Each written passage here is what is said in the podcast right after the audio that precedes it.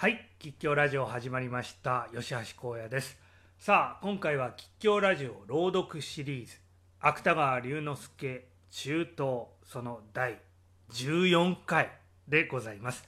前回の続きから始めていきたいと思います。それでは早速参りましょう。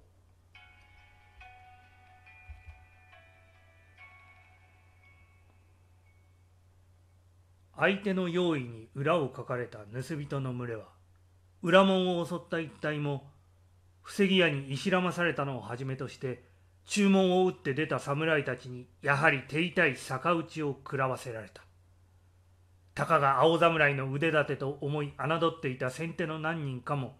賛を乱しながら扉を見せる。中でも臆病な猪熊の叔父は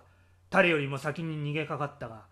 どうした拍子か方角を誤って太刀を抜き連れた侍たちのただ中へ入るともなく入ってしまった。逆太りした体格といい物々しく矛を引っ提げた様子といい一角手並みの優れたものと思われでもしたのであろう。侍たちは彼を見ると互いに目配せを交わしながら二人三人切っ先を揃えたままじりじり前後から詰め寄せてきた。流行るまいぞ！わしゃこの殿の家人じゃ猪熊の叔父は苦し紛れに慌ただしくこう叫んだ。嘘をつけ己にたばかれるようなアホと思うか往生際の悪い親父じゃ侍たちは口々に罵りながら早くも太刀を打ちかけようとする。もうこうなっては逃げようとしても逃げられない。猪熊の王子の顔はとうとう死人のような色になった。何が嘘じゃ何が嘘じゃよ彼は目を大きくして辺りをしきりに見回しながら逃げ場はないかと気を焦った。額には冷たい汗が湧いてくる。手も震えが止まらない。が、周囲はどこを見てもむごたらしい生死の争いが盗人と侍との間に戦われているばかり静かな月の下ではあるが激しい立ち音と共感の声とが一塊になった敵味方の中からひっきりなしに上がってくる所詮逃げられないと悟った彼は目を相手の上に据えるとたちまち別人のように凶悪な景色になって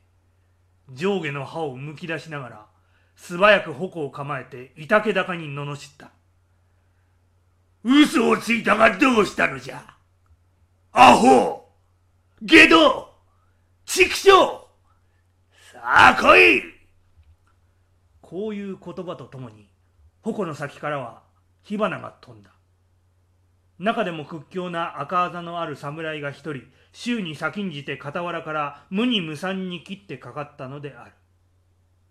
が、もとより年を取った彼がこの侍の相手になるわけはない。まだ十号と歯を合わせないうちにみるみる矛先がしどろになって次第に後へ下がってゆく。それがやがて工事の真ん中まで切り立てられてきたかと思うと相手は大きな声を出して彼が持っていた矛の柄を見事に半ばから切り折った。とまた人たち今度は右の肩先から胸へかけて袈裟掛けに浴びせかける。猪熊の王子は尻に倒れて飛び出しそうに大きく目を見開いたが急に恐怖と苦痛とに耐えられなくなったのであろう。慌てて高台に這いのきながら声を震わせてわめき立てた騙し討ちじゃ！騙し討ちを食らわせおった！助けてくれ！騙し討ちじゃ！赤あざの侍はその後ろからまた伸び上がって血に死んだ太刀を振りかざした。その時もしどこからか猿のようなものが走ってきて片びらの裾を月に翻しながら彼らの中へ飛び込まなかったとしたならば猪熊の王子はすでに会えない最後を遂げていたのにそういない。がその猿のようなものは彼と相手との間を押し隔てるととっさにさすがをひれまかして相手の父の下へ差し通した。そうしてそれとともに相手の横に払った太刀を浴びて恐ろしい叫び声を出しながら焼け火箸でも踏んだように勢いよく飛び上がるとそのまま向こうの顔へしがみついて二人一緒に銅と倒れた。それから二人の間にはほとんど人間とは思われない猛烈なつかみ合いが始まった。打つ。噛む。髪をむしる。しばらくはどちらがどちらともわからなかったがやがて猿のようなものが上になると。再びさすががきらりと光って組み敷かれた男の顔はあざだけ元のように赤く残しながら見ているうちに色が変わった。すると相手もそのまま力が抜けたのか侍の上へ折り重なって仰向けにぐたりとなる。その時初めて月の光に濡れながら息も絶え絶えにあえいでいる。しわだらけの引きに似た猪熊の馬場の顔が見えた。老婆は肩で息をしながら侍の死体の上に横たわってまだ相手の元取りを捉えた左の手も緩めずにしばらくは苦しそうな新銀の声を続けていたがやがて白い目をぎょろりと一つ動かすと干からびた唇を二三度無理に動かして「おじいさんおじいさん」とかすかにしかも懐かしそうに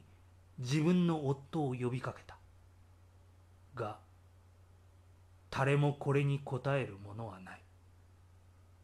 猪熊の王子は老女の救いを得るとともに内物も何も投げ捨てて虎血丸びつ血に滑りながらいち早くどこかへ逃げてしまった。その後にももちろん何人かの盗人たちは工事の底ここに獲物を振るって必死の戦いを続けている。がそれらは皆この水死の老婆にとって相手の侍と同じような航路の人に過ぎないのであろう。猪熊の馬場は次第に細ってゆく声で何度となく夫の声夫の名を呼んだ。そうしてその度に答えられない寂しさを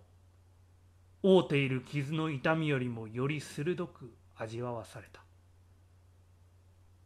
しかも刻々衰えてゆく視力には次第に周囲の光景がぼんやりと霞んでくる。ただ自分の上に広がっている大きな夜の空とその中にかかっている小さな白い月とそれより他のものは何一つはっきりとわからない。おじいさん。老婆は血の混じった唾を口の中にためながらささやくようにこう言うとそれなり恍惚とした失神の底におそらくは覚める時のない眠りの底にこんこんとして沈んでいった。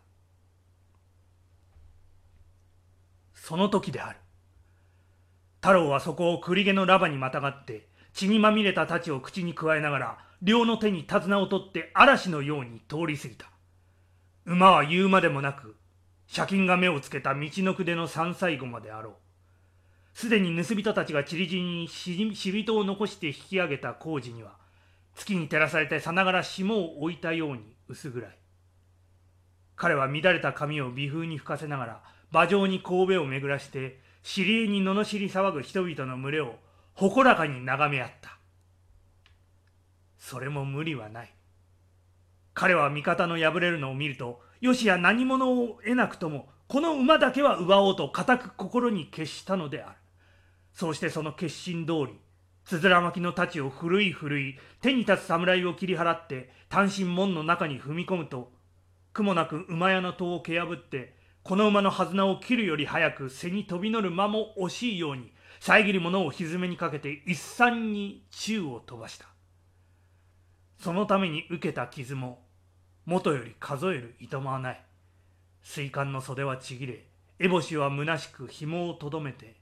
ズタズタに裂かれた袴も生臭い血潮に染まっている。がそれも太刀と矛との林の中から一人に会えば一人を切り二人に会えば二人を切って出てきたことのことを思えば嬉しくこそあれ惜しくはない。彼は後ろを見返り見返り晴れ晴れした微笑を広角に漂わせながら公然として馬を飼った。彼の念頭には借金がある。と同時にまた二郎もある。彼は自ら欺く弱さを叱りながらしかもなお借金の心が再び彼に傾く日を夢のように胸に描いた。自分でなかったなら誰がこの馬をこの場合奪うことができるだろう。向こうには人の輪があった。しかも地の利さえ占めている。もし二郎だったとしたならば彼の想像には一瞬の間侍たちの太刀の下に切り伏せられている弟の姿が浮かんだ。これはもちろん彼にとって少しも不快な想像ではない。いやむしろ彼の中にあるあるものはその事実であることを祈りさえした。自分の手を下さずに次を次郎を殺すことができるならそれは一人彼の両親を苦しめずに済むばかりではない。結果から言えば借金がそのために自分を憎む恐れもなくなってしまう。そう思いながらも彼はさすがに自分の卑怯を恥じた。そうして口にくわえた太刀をメテにとっておもむろに血を拭った。